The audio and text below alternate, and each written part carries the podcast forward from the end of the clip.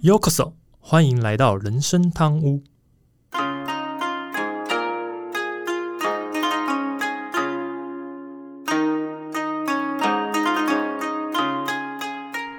哎，话说最近不知道是不是在走怀旧风格？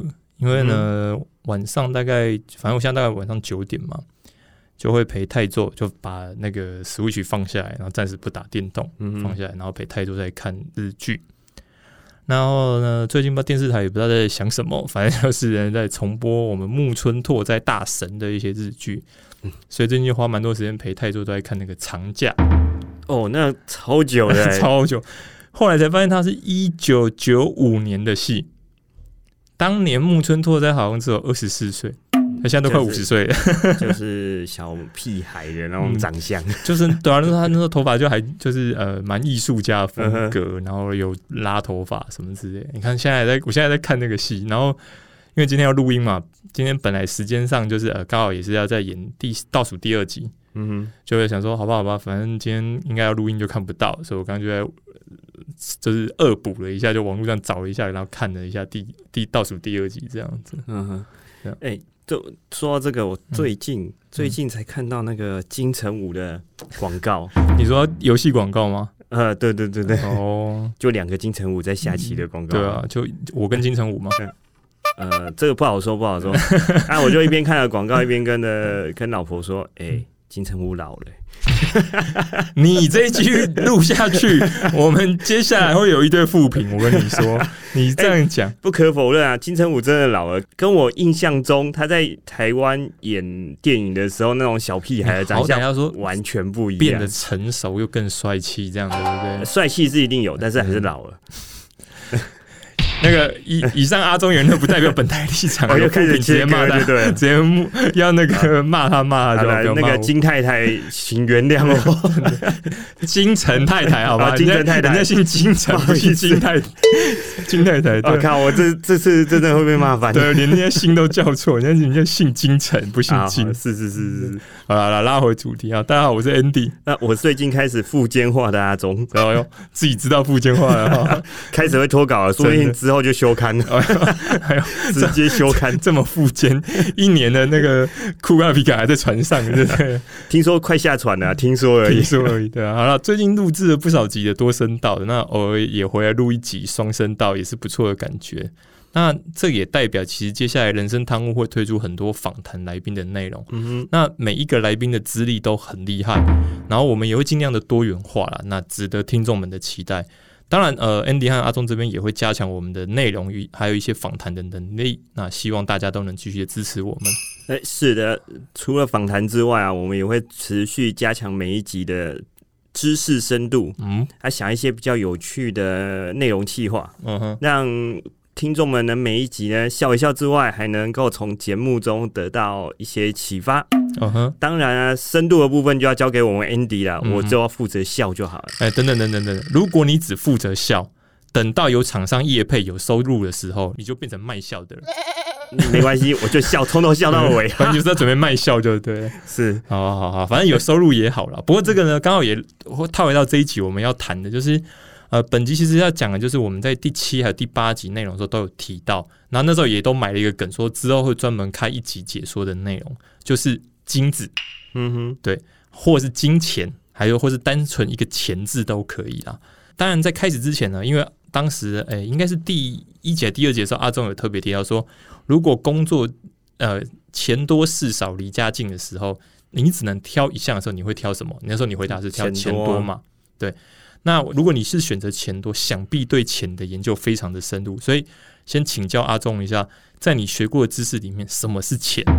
如果有人问你钱的定义是什么，你会怎么回答呢？诶，这没有人问过诶。哦。如果真有人问我什么是钱，我会一呃一边跟他讲说啊，你傻啦，总会连钱都不知道。对对。一边把皮包拿出来打开，你看，我就是没有的这个东西，就是我就是钱。等一下，等下，那他看到什么东西？空空的皮包，我没有钱。OK，好。那其实这一关于这一点呢，我们老祖宗其实就有教过我们了。所谓古人有云呐，钱乃身外之物啊。就是死后会留下来的东西。等等等等，不要混淆听众哦。这句讲的身外之物，身指的应该是身体之外吧，不是生命之外，不同的身，好不好？是啊，原来是我搞错了，我回去骂一下我的国文老师。OK OK，啊，这样我懂了啊。那。我改一下，钱乃生前之物，就是生前用得到的，应该在活的时候，活着的时候把它花光啊，千万不要变成留着变遗产。嗯，这个我也算蛮认同。不过等一下，等等，但这也不是我们今天想讨论的，好不好？哦，OK，好，呃，我这边稍微说明一下，如果我们讲钱的话，它其实是为了提高交易效率而用于借交换的中介商品。当然，货币呢有非常多的形式。呃，从古时候到现在，比如我们以前听过说用贝壳，然后粮食等一些自然物，到后来可能用一些金属，比如说用呃铁铁块啊什么之类的金属，应该是银子吧，银子或金块。呃，没有没有，我说我你讲的可能就是已经说到中国时代，我们听到说银子金子，我讲的是说可能在其他国家的时候，他们可能那时候金属不一定是用银子或金子，可能是用一些就反正就是金属类型的东西，是。就反正就给你几个铁块、铁片什么之类，就是。当成这些呃交易品，当然后来就会变成金属，甚至变纸张等加工品。最近现在大家比较常用就是银行卡嘛、信用卡等磁条卡这样子，然后再更进一步就是行动支付等加密货币等用 App，对不对？所以这样一路讲的话，其实货币的属性它是会因为经济体系的兴衰而不断的演变。那呃像。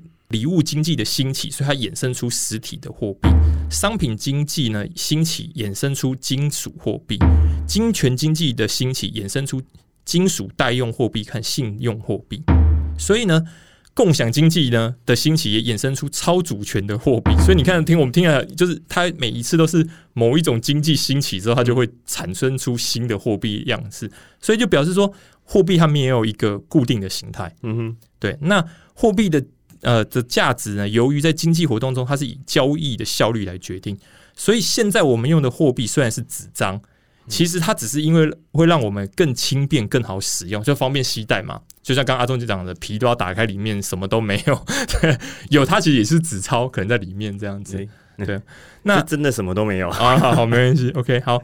那但这边想讲，就不代表钱就一定要是纸币才可以有。然后，嗯，你刚才讲的。一一头拉苦一大堆，其实我听得不是很明白。哦，没关系，没关系。对，不过的确啦，以刚才讲的内容的变化啊，的确钱是越变得越来越的轻便，对，甚至不会实体的存在。嗯哼，就像我前阵子吃饭啊，就开始不带钱，嗯，就皮包是空的，正常嘛，嗯，都是吃吃完留下来洗碗。嗯哼，我想我好奇，所以你是不是会故意打破碗？然后让店员报警，再叫我去保你，阿内姆汤哦。我我是怕直接没有打破碗，是直接你去保我。我说他就直接报警了，根本不让你洗碗。OK OK OK，这样也是母汤，这样也是母汤，对对，真的。好了，那当然呃，可能有听众会想说，钱啊，或是刚才讲的货币这些，就我们讲演变的货币。到时候是交易用，谁不知道？像刚刚阿忠一开始讲的，谁不知道这个钱什么东西？皮包打开，大家都知道。可实际上，听众真的知道钱是什么东西吗？如果说钱是货币，那我就请教一个问题：如果今天你把钱存在银行时的时候，哪一张是你存进去的货币？亦或是说，今天有时候呃，我们比如说公司发薪水，他可能不是发，他现在发薪水，但不会是当面拿给你说，哦，这是你的你的薪水，拿纸币给你。呃，有啦，有些中南部企业我知道，他还是拿纸袋里面放现金，薪薪水袋嘛。对对，放现金给你。但不过大部分现在在很多的那个企业上来，他都是直接把你的薪水放到你的薪资的账户里面。那请问一下，你要怎么知道银行里面哪一张货币、哪一张钱是你的？对不对？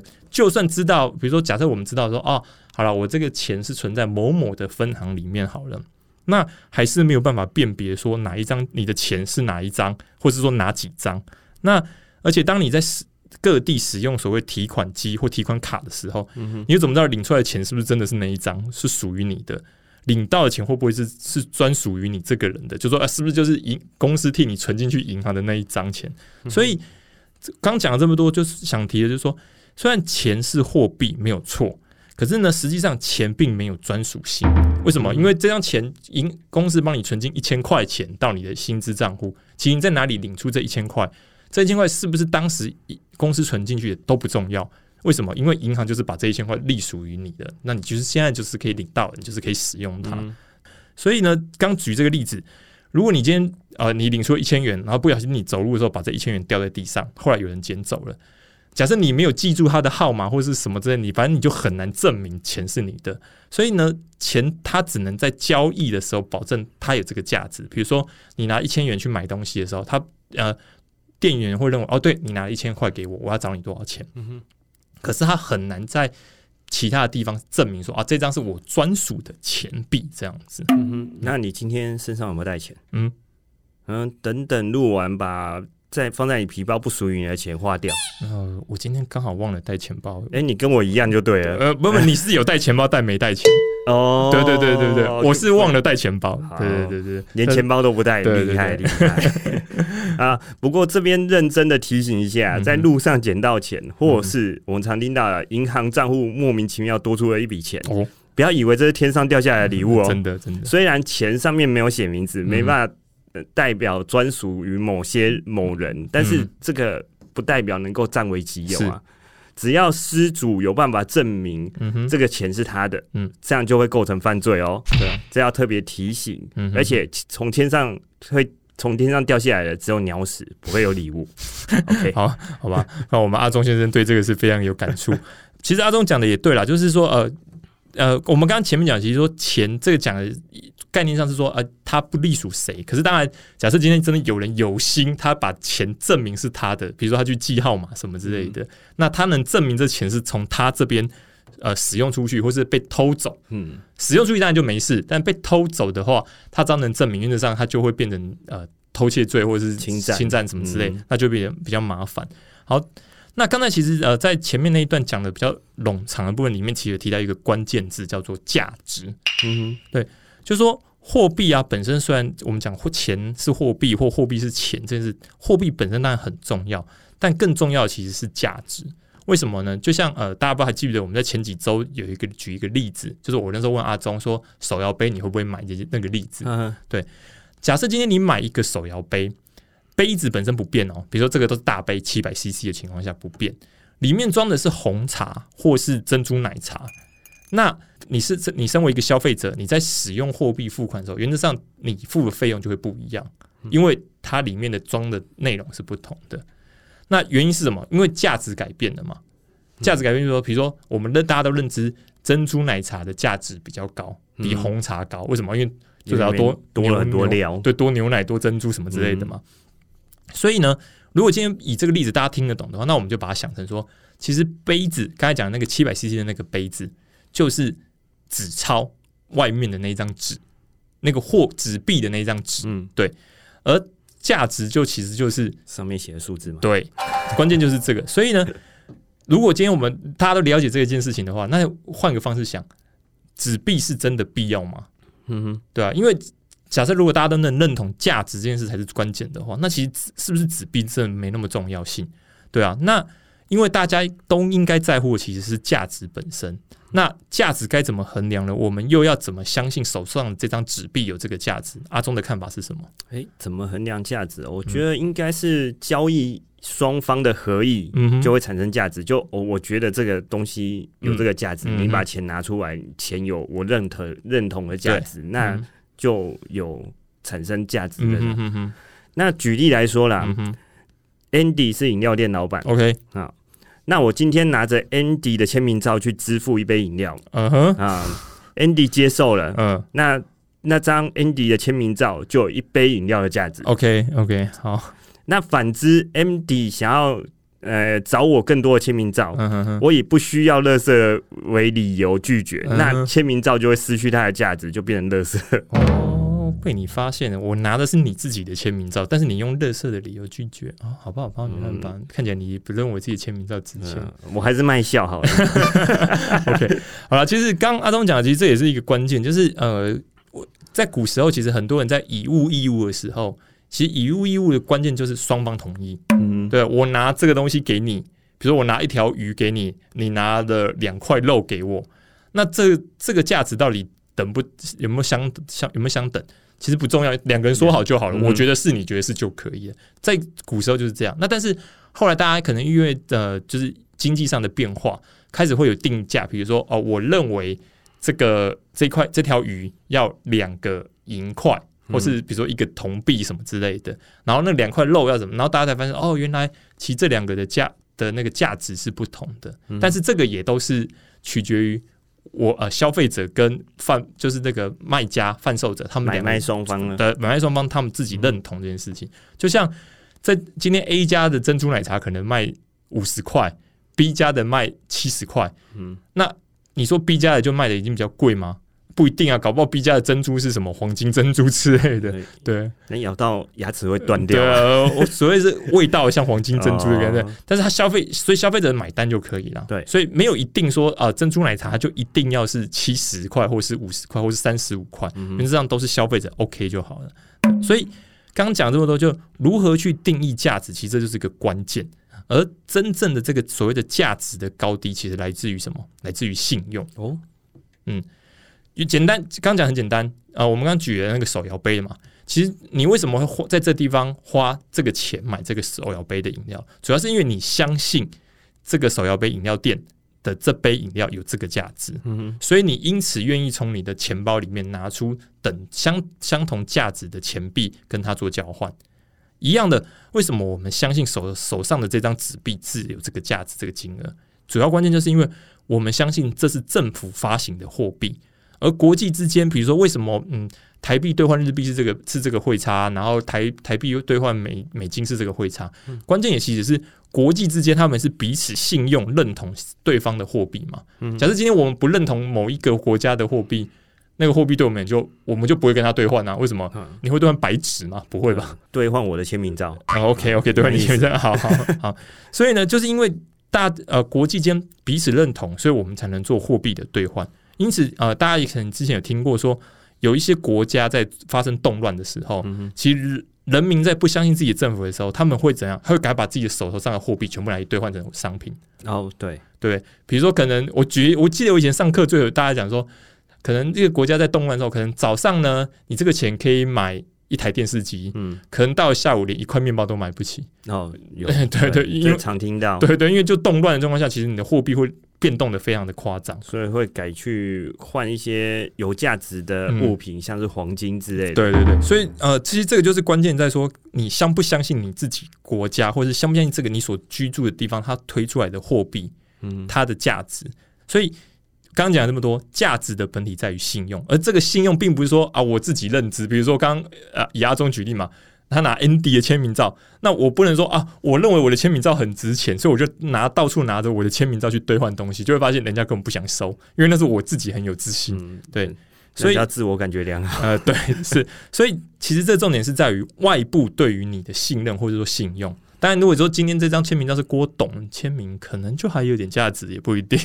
对啊，对，也许啦，我反正就是比较喜欢他们的股票。OK，OK，他的股票有签名，是这个意思。对，好啊，你说的意思是钱这个东西之所以有价值，是因为信用。嗯哼，所以大家相信钱代表的价值，嗯所以才能成为交易的媒介。对，呃，我想我举个例子好了。刚刚嘛，刚刚一直在讲 Andy 的签名照。嗯哼，Andy 相信它是有价值的东西，才愿意用饮料跟我交换。嗯哼，嗯，做一个永远不可能成成真的假设。这边还要先 diss 我一下，就是 OK。大家都相信 Andy 签名照是有价值的时候，那就可以把这个东西签名照当成交易的媒介，就是钱。嗯哼。举例来讲是没有错啦，不过我想我的签名照大概只有我家泰做觉得会有价值吧？对啊，嗯，那还有你儿子，我儿子不见得哦。好，OK，好，没讲，我我其实没有错啦，就是如果今天大家都统一认同这个东西是是呃有价值的东西，而且大家甚至认知它的价值是一致的时候，原则上它就可以成为交易的货币，这是没是没有错的，概念上是这样的啦。对，所以呢，刚前面讲到，其实呃。钱啊，价值是个来自于信用，所以一讲到信用，大家第一个想法就是什么？信用卡，嗯，对吧？很多人就想到啊，那对啊，所以我们都在用信用卡。它当然是一个以信用当成工具最好的例子，但实际上呢，我们如果提到信用的力量啊，远超过不只是阿忠，还有 Andy，甚至是听众们的想象。原因很简单，很多人其实是靠着累积着别人的信任或者所谓的信用。来让自己变得更有钱的人。哦，是哦，对啊，法人也是哦，嗯，简简单讲，比如说今天为什么嗯这家公司股东他想要投资这家公司，他是因为他相信或信任他未来有更好的发展，或者比如说啊，不管你不管你说你现在看到的是财报好了，可是大家如果要理解财报，其实都是这一天以前之前发生过的状况，不代表他未来会对对对对，所以呢，你说看财报也好或什么。他为什么要投资？其实他都是对于他未来的状况是有期待的，以前都是只是参考用而已。所以呢，信任跟信用重点就在这边。还有一个，我觉得呃，提到信用可以帮你赚很多钱，大家应该都听过叫做直销哦。直销，我举个最简单的例，直销的商品真的很有名吗？比如今天直销提供你一个化妆品，好了，这化妆品会比你去电视广告上面看到的化妆品还来的有名吗？不可能吧？因为他都打电视广告，已经打广告打到疯掉之类。你他的就是，甚至他可能是在有专柜贩售的。但是呃，相对一样，如果今天你从直销来的产品，它会更值得信赖嘛？比如说，你会相信说啊，直销产品里面的呃那个成分啊，或者什么东西比人家市面上的更好，比专柜的更好？对，你会相信吗？其实我觉得这个大家心里面，我当然不想直接点破，但我觉得大家心里面都有个底。嗯，可是为什么还是这么多人愿意去购买？因为重点是。他其实信任的是那个所谓上游的那一个人，也就是推销我、贩售给我的那个人，我是相信他的。而他们的手法通常也是什么？简单来讲，就是一开始你通常看直销是，哎，先请你吃饭哦，对对不对？然后让你上课，对吧？不，先放下你的戒心嘛，请你吃饭，然后让你上课，然后让你看看，哎呦，有多少成功的案例，然后你才会开始。呃，当然，我相信不是每个人都吃这一套，但是就是会有人像说啊，真的，真的。他对我吃，他请我吃饭，他让我去上课。我觉得他觉得，我觉得这个人可以值得信任，我相信他。那我相信他贩售商品是好的。嗯，接下来你会去购买，然后呢，你会再收集到这个对应的信任，就是这些上游就会收集到你们的信任，然后他就可以借以赚钱。然后呢，这个购买的人他也会在想说，哎，我也想要推销我的产品出去，所以他就会开始贩售自己的信用出去，然后收集别人的信用，把这些信用收起来。所以你会发现，直销就是这样子。利用自己的信用或者利用别人的信用在赚钱，所以呢，收集信用跟信任才是真的能帮你赚钱的关键。这样听起来，累积信用很重要。嗯，但是老实说啊，信用这种看不到摸不着，要怎么累积？嗯哼，大家应该都有个疑惑啊。嗯哼，其实我个人的想法是，嗯最简单的方式就是穿名牌，嗯，开名车，嗯哼。让人家看到第一眼啊，信用评价就不会太低了。嗯哼。就是啊，你身上这种打扮、出开的出入、开的车子，嗯哼。就觉得你这个信用值很高哦。嗯哼，哦，没错，就是人都是这么肤浅。第一个先看外表，但然后呢，这个人再分享一些成功经验，嗯告诉你努力一点就可以财富自由。哦，对不对？这套操作是不是很熟悉？呃，不好说。刚我们是好像才刚讲完这个，不过真的就是这样子，因为。有时候其实呃，人与人之间有时候在衡量对方值不值得信用或值不值得信赖的时候，其实真的是用这种方法在在判断。嗯，对啊。啊，不过这边也要先澄清一件事情，前面刚刚讲，并不是说直销它就代表它的商品不重要。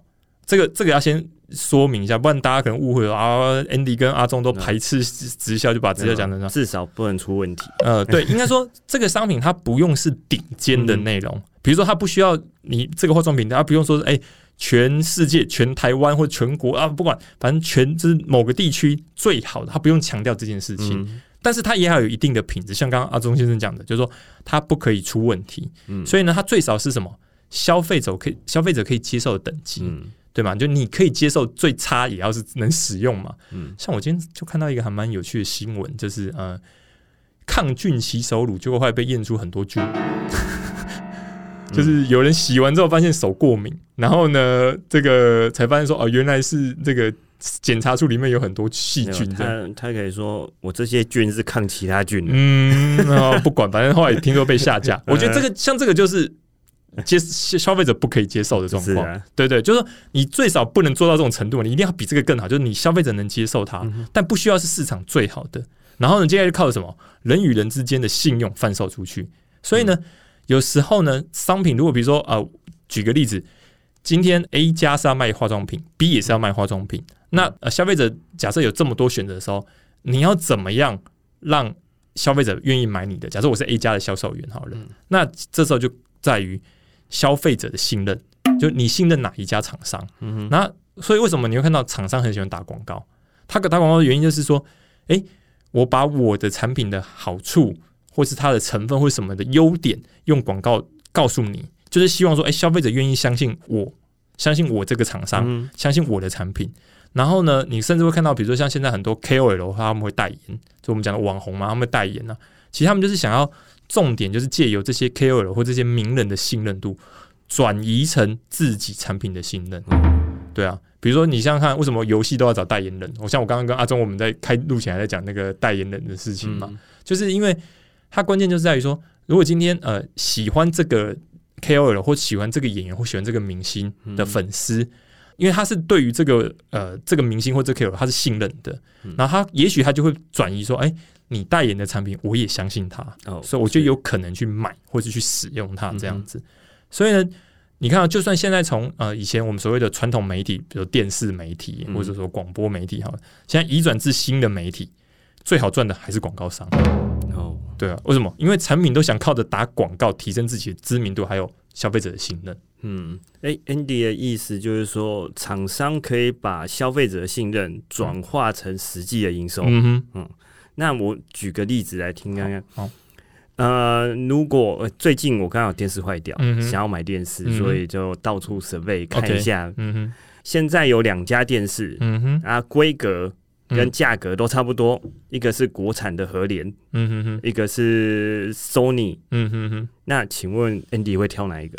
如果是电视的话，我应该会挑 Sony 吧。像大家其实心里都有一个，应该是品牌的排序呀。嗯哼哼，所以大家会选择自己，嗯哼，觉得市场评价最好的那个牌子吧。嗯，其实这个呢我这边也许会触触怒一些呃听众们。不过人家大家刚阿忠讲这个例子，果粉就是这样子嘛。哎，谁谁是果粉？使用苹果产品的人，其实他们都会认为苹果的产品是最好的嘛。大部分呐，对啊。当然我自己也算半个果粉吧，因为我现在在用的 iPad 其实也是苹果的产品这样子。但是他们不一定是说每一个东西他都非用苹果的不可，可是可能在某一个产品上，他就是会认为说苹果是最好。对对对对对，这我觉得是这是必然的。就像我现在玩电视游乐器，如果你要问我。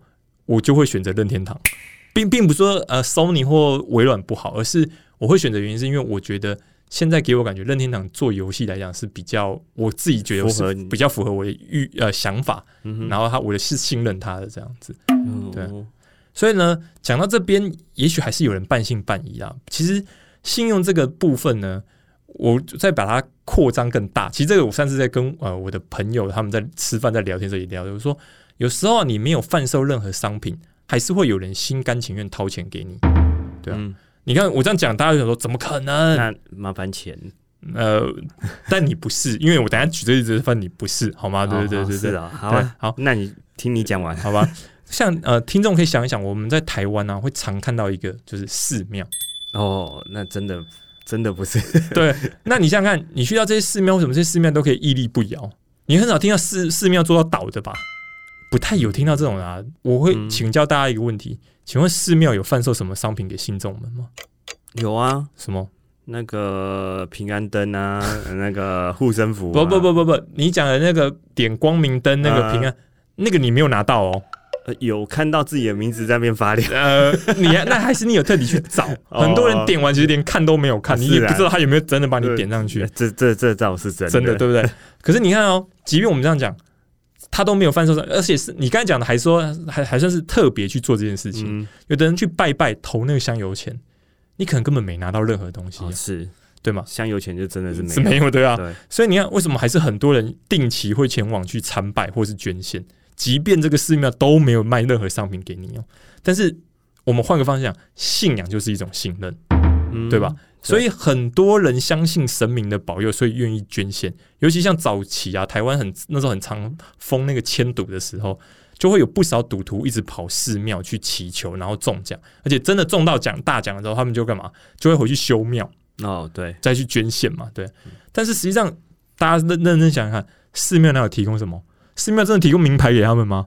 嗯，如果寺庙真的愿意提供名牌给他们，我相信主头主头他们会先生气吧，就会先跑路，会先跑路，对啊，你哪有的根本没有啊，对不对？所以这些不都是他们相信神明吗？嗯，对吧？当然，我这边要先讲，Andy 自己也是会去拜拜的，我并没有 diss 宗教了。啊，是啊，这传统的宗教啊，往往会在人最迷惘无助的时候，嗯，发挥那种安定人心的效果。嗯。那这个效果有时候，老实说啦，有时候真的比心理医师还要有效。嗯哼，但但是就有一些一些人会自称一些名号，嗯，像是什么什么大师啊，还是什么什么师傅啊，嗯哼，像这种人呐，嗯，Andy 跟我应该要好好的学习。哦，啊，学习他们如何靠嘴巴传教，都能够获取。信徒的信任，嗯哼，信徒还心甘情愿把他们的信用交出来，嗯哼，这样才能度化信徒的业。我突然又想说，以上阿忠言论不代表本台立场，哎，又开始切割了。没有啦，其实这个呢，应该说这就真的是信仰啊。但是呢，我相信阿忠的意思，其实他只是玩笑话。我们真的也没有要 diss，就是反正那也不是我们能接触到的部分嘛。对啊，这样子。好，那我们回到个人身上来说，所以呢。呃，听众，你为什么可以从银行领出钱？原因是在于，因为银行相信你的公司，而你的公司相信你的贡献，所以把你的薪资放在银行，你才可以用提款卡或是信用卡去使用这些薪资。嗯，所以呢，如果要赚到更多的钱，除了啊抢劫、贩毒这种非法行为之外，这个当然就嗯汤，因为这不是我们想要推广的部分。对，如果要走正常的模式，要想要赚更多的钱，就是要不停累积你的信用。所以呢，阿忠也好，听众也好，你们可以想象一下，如果今天你和红海的郭董两个人去了银行，拿着一模一样的企划案，想去跟银行借一亿，一亿台币好了，银行会把钱借给谁的机会比较高？一般哪判断是郭董，因为他在这个社会也好，或是在银行的认知也好，他的信用是有达到这个水平，所以呢，银行愿意借款给他。哎，你这样讲就不对了。像银郭董这种看涨这种等级的，这银行对银行来讲应该是 V V I P 吧？对，还需要提企划去借款嘛？嗯，通常都是银行直接提方案，拜托郭董说，来来跟我们家银行借钱吧。对啊，就跟我一样，我就常接到银行打来的电话跟我提案，就说：“哎，您好，您是我们银行的 V I P，嗯哼，我们针对 V I P 有一个提供一个低息的贷款方案，请问你有资金上的需求吗？”常常接到这种电话，真的有点烦呢。嗯，你确定不是因为欠银行钱打来叫你赶快还钱的吗？哎，不是啊，通常就来接叫我借款的，不然就是哎有没有那要买保险之类的。OK，其实其实这方面也是啊，就是呃，应该说，因为你的信用在银行已经达到一定的程度了，所以银行认为你可以还款，所以他才来希望你借款。这样讲也是啊，如果现在在不断的在还债。还，应该说还循环利息，对，信用卡刷爆，嗯哼，我相信就不会有接到这种电话不会，他绝对不想理你，因为你赶快先把钱还完再说。这样我我有安慰一点，OK，有安慰的感觉了哈。OK，好了，那相同的状况，我们回到公司里，就刚刚讲信用这件事情，信任这个部分嘛，你会大家可以想想，为什么有时候你提出来的一些企划或是一些点子，很容易被采纳？那有些人却是呢，很容易被否定，其实就是因为信用不相信的话，我们再举一个例子哈。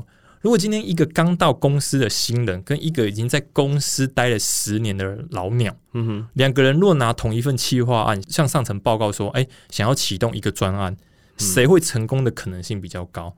当然，当然，先说如果这个新进的菜鸟，他的背后是什么高层的家属，这就无话可说，因为那个就是有特别关系啊。对，但一般来看。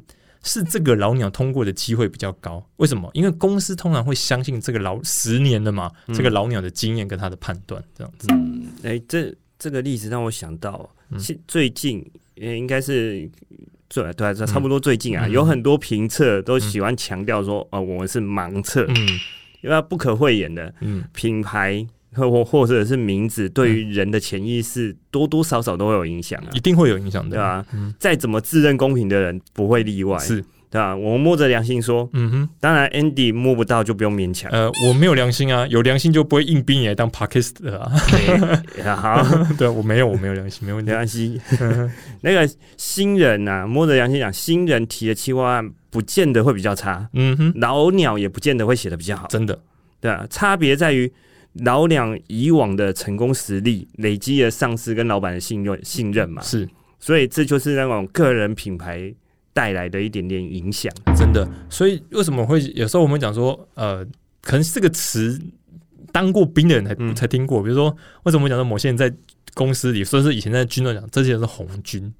嗯，对，红军哦，我没当过兵，不好意思，没听过，没听过。好，他讲的其实就是说，呃，在老板眼中比较红哦。对，那比较红意思是什么？就是他可能他的想法或他的建议或他的提案，就是容易比较容易被采纳。嗯，对，这也很直白啊，就是因为其实不管做主管也好，或者什么，你一定在你的心里面，每个人的信用或是你每个人的相信的程度会是不同的，但这都需要累积。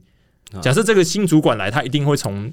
海选嘛，就是从所有人里面找出他可以信任或者他认为能力上是值得被信任的人，也有那种口耳相传的，对啊，就有时候也有，就打听一下，哎，谁怎样怎样，对对对对，所以呢，就像刚刚阿东举个例子，其实这就是个人品牌带来的影响。所以呢，你如果在公司有到这个样的年资，或是有这样的职位的时候，有时候你真的好好想一下你的影响力。因为你提出来的东西可能就是特别的有效果，或是有影响，那就看你要在什么时间点特别提出这些相关的好的方案或计划，也许是对公司是有帮助的，对个人也很有很大的帮助。甚至有时候你可以，其实你可以呃提醒你的后辈，比如我刚才讲新人嘛，你可以跟他一起共同提出这个方案，对啊，也许。案子写的很好，写的很好，是他写的。可是透过是你的信用，因为我们回到刚刚讲的嘛，商品是厂商的，可是透过 KOL 的那个信用联名签署，对对，我觉得这个案子呃，这个计划案还蛮不错的，对对，也许这样就会特别有效果，对啊。然后，那再回到刚讲公司的状况，其实另外一个特别点是信用啊，信任也是会继承的。嗯哼，所谓的富二代、官二代啊，为什么？因为这些人他们其实这些二代的信用不会像他们的上一辈这么多，比如说。郭董跟郭董的儿子，郭董的儿子的在可能在呃社会的累积的信用，可能就没像郭董这么高。嗯可是呢，想必想必在社会来讲，他们一出生的那当下，他们的信用就会比一般人更好，嗯，对吧？因为这就是可以继承的嘛。大家想啊，这是郭董的儿子啊，给大家的印象就是这样子，所以他的信用就会比其他人更好。所以相对他们能完成的事情，会比我们更容易。就算呢，他们需要获得帮助，比如说啊，银行的帮助或什么社会的帮助，大部分人也比较愿意向他们伸出援手。但是呢，这边也要提到的是，这些富二代啊，或是官二代们，他们不良的操作，如果把自己搞到信用破产，其实也是会让社会改观的。嗯，所以你会发现，为什么现在很多那种大企业啊，对于丑闻都特别在乎？因为呢，可能这大家想说啊，不就他一个人？对，是，这是他一个人的行为。可是如果他这个丑闻没有控制的好，变成了整个企业的丑闻，或是整个影响到整个企业的形象的时候，其实他就是影响到了信任。那影响到信任就会怎么样？刚刚讲的信任就跟收入跟价值有关嘛。那他就可能会大家就想说啊，这个这个形象企业形象不好，所以我们不想在这边消费。其实这边呢，在日本很常发生这种事情，日本也很常的。就比如说，我记得有一年日本发生过麦当劳的事件，就大家就真的不去麦当劳消费。哦，对。对吧？他们就认为说啊，呃，麦当劳发生的事情，所以我对你的印象是不好的。当然，大家不知道麦当劳发生什么事件，我之后会放在粉丝团，大家可以有空自己去看。对，那关键就是，哎，你造成了我对你的企业形象，对于你的印象不好，所以我就不相信你，所以我就不愿意去消费。这个就是有联动关系的。嗯，哎，刚才讲到富二代嘛，那突然想到一个，之前以前很久以前有一句话，嗯哼，就是说不要让小孩子输在起跑点上。嗯哼，有听过吗？有有有有。那我那时候心里就会想说，其实出生的时候就已经决定起跑点了。嗯，出生在对的地方，就起跑点就已经赢了，而且还是海防一般人。真的，这是真的，真的，就是真的这些人都是海放我们的，没错。对啊，所以呢，我们再回到刚刚讲的，如果以公司里面去看的话，你会发现，有时候为什么嗯，你的主管或你的上层，他做的事情不一定比你多，他会的技能也不一定比你多。比如说，像很多我们常常会讲说啊。我会写程式，他不一定会写程式，或者我会这个，他不一定会，没有错。你会发现，哎，你的上层不一定做的事比你多，他会的技能没有你多，可是他为什么可以是主管？他领的薪水比你高。嗯，其实就是公司也好，股东也好，因为他们相信这些主管可以帮公司赚钱获利的可能性比你更高一些，所以即便他们看起来好像没有在做事，还是可以领那些薪水。因此啊，你要的是累积这些信任。让更多人相信你可以帮助公司获利。当你的信任值能超过你的主管，其实你升迁就有了机会。嗯，听你这样一路举下来，个人信用呃很很重要嘛。当然，不夸张，说不夸张，就直接影响到这个人的一生。嗯，啊，这些信用呢，嗯，我就像那个什么，我举个例，像那个哆啦 A 梦的百宝袋一样，它可以把这些信用转化为各种东西。嗯哼，在社会上可能会变成，哎，你的人脉啊，或者是变成钱，实际上的金钱。嗯哼，在职场上就可以变成生殖器。呃呵。不要偷开车哦，是升值的基底跟参观，讲什么生殖器？升值的器具，嗯，这参基底跟参考而已，我只是把它浓缩而已，好好好，浓缩再浓缩。我们这边讲说，那如何累积信用呢？其实最简单的方法就是你去多做一些可以让公司获利的事情，嗯，那让别人相信你的操作，或是你的选择，或是你刚才讲的你做的这些事情是对公司是有帮助的，嗯，他他们才会相信你的能力。那所以你会发现，有些人可能在一个位置做了十年，却还是一直都没有变化。其实有时候除了呢上面卡着一个主管不走，他升不上去之外，就没有那个位置嘛。嗯，有时候为什么有了位置也轮不到他升官？主要就是因为公司跟上层不相信他。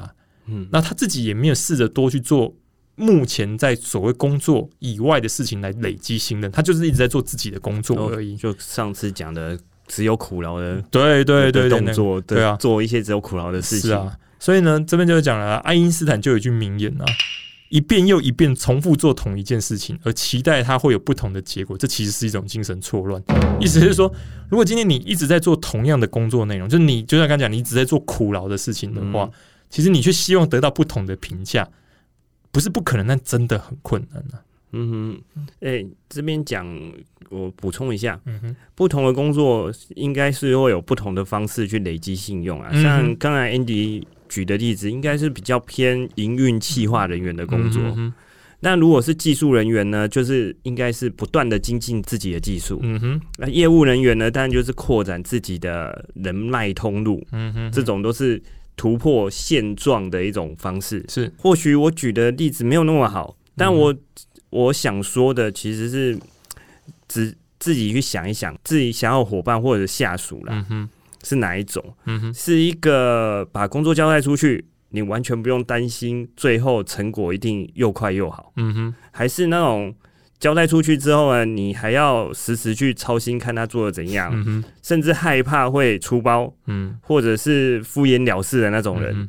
那如果这样想的话，应该答案很容易就出来，哪一种人比较？容易那个累积到你的信用、对信任的，嗯哼。所以那种信任这种东西是长时间建立起来的，嗯哼。除非你身在对的地方。OK，我们回到刚刚前面讲这件事情嘛，对，就出起跑点的部分。嗯，其实阿东讲这个也没有错，就说呃，当然我我刚刚讲一个例子，其实一直是想跟大家讲说，不管今天你是业务也好，或是你是所谓的呃技术人员好了，其实重点还是说你要去思考的是，你不是只做现在这件事情，你要想的是。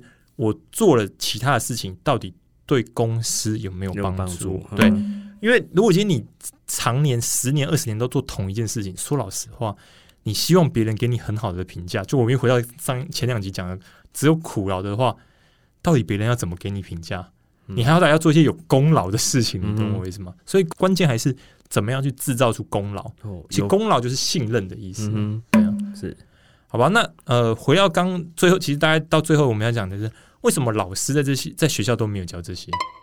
很有趣吧？大家就钱如果是这样子，为什么老师都没有教？因为钱就是皮包里面的东西啊。嗯，好了，你要这样讲也是。但其实主要是因为老师可能自己也不知道为什么，因为老师会教的，就老师会跟你讲，就是说，哎，教你学的一技之长或是一些知识，嗯，然后呢，用劳力换取金钱啊，你就工作嘛，认真工作换的。其实这当然没有什么问题哦。以最简单的例，最基本、最简单的例子，这样是对的。可是，如果你要想要赚更多的钱，就是你要试着想说怎么突破。除了我用劳力换取金钱之外，怎么样去累积别人对你的信任？嗯，长期只会用劳力换金钱，最有可能的下场是什么？穷忙，因为你只是在一直在做一样的事情，然后在在做苦劳的工作，就会是这样子。所以呢，你会听到很多人他会想说：，哎，为什么他要身兼多份工作，然后把自己的时间都花在工作上？可是他赚的钱还是不一定比你跟我更比，或者是听众们更多。原因是因为他都在用相同的模式赚钱，而是没有去思考说他如何累积信用。因此，想要赚更多的钱，就要去尝试不同的事物。就像我现在跟阿忠一样，我们在录制这个 podcast，就是希望累积到更多听众的信任后，也许就会有厂商想找我们合作了。嗯。嗯，那有可能哦，对，有可能哪天你变成 KOL 哦，呃，这个难度还蛮高的，对对对。好了，这听到这边那个听 Andy 这么有深度的那个内容之后，我自己有个小小心得啦。这边讲钱不等于货币，嗯，钱是一种抽象的概念啊，而货币是钱的一种，是。那一般人会想到有钱人呢，通常都是啊，那一定是皮包打开里面一大堆小朋友，嗯哼或是户头里面现金有几十几百个亿的这种，嗯，但老实说啊，真的有钱人大部分的钱不是货币，嗯，不是钱，不是我们讲刚才讲的那种小朋友那些的，而是那种股权啊，嗯，房地产，嗯，智慧财产权跟信用，嗯哼，哎，我举一个最简单的例子，嗯，其实。大家应该都听过马斯克吧？嗯哼哼，特斯拉的伊隆马斯克，嗯哼，他他老实说，他很有钱，嗯，但他有钱都在股票，他其实身上现金很少，嗯，这之前有新闻有报道过。另外提一个例子，像我们刚才提的郭董，嗯哼哼，他这时候就算他户头一毛钱都没有，嗯哼，不好意思，他光信用这件事情，他还是有钱人。嗯，可以这么说啊，就是。他因为他成功的案例，他以前做过的事情，所以即便他一次呃一次的判断失败，或是他某些事业上失败了，他也不会一夕之间就资产变零，或者是他全账的变没钱，因为大家对他信任还是存在的，嗯哼，所以大家还是会相信他这样子，对吧？所以其实呃重点就是你想要赚更多的钱，在于你怎么样累积信用，而累积信用的部分，除了呃公司。刚讲的公司以内，你想升官在公司升官，但是让公司不管是你的主管或你的同事，如果你想在社会赚更多钱，就像 KOL 一样，累积大大多数人的认同嘛，就是社会上的话语，对对，话语权就是讲出来，大家会信任这句这个人说的话。所以你看，为什么你看我们讲这点，为什么有的 KOL 他们在呃接业配的时候是怎么计算？是用订阅数。嗯，为什么？因为订阅数粉丝就等同多少人相信我嘛，喜欢我相信我嘛，所以他们就把哎换成钱。所以呢，如何去赚到更多的钱，如何累积信用，这是一个最重要的一件事情。好了，呃，今天节目差不多到这边啦。我是 Andy，我是阿忠。哎，若你还有任何想跟我们分享或讨论，都欢迎透过主页资讯栏里面有回馈的网站连接、信箱或是粉丝团、IG 等私讯或留言给我们联络哦。另外，目前还有开放小额的赞助，听众如果喜欢我们的节目，也希望你能赞助人生汤屋，让 Andy 和阿忠能做出更多的优质内容。如果是使用 Apple Podcast 的听众，也请你们不吝给我们评价，让我们可以有得到更多的鼓励。好的，我们下周见哦，拜拜。拜。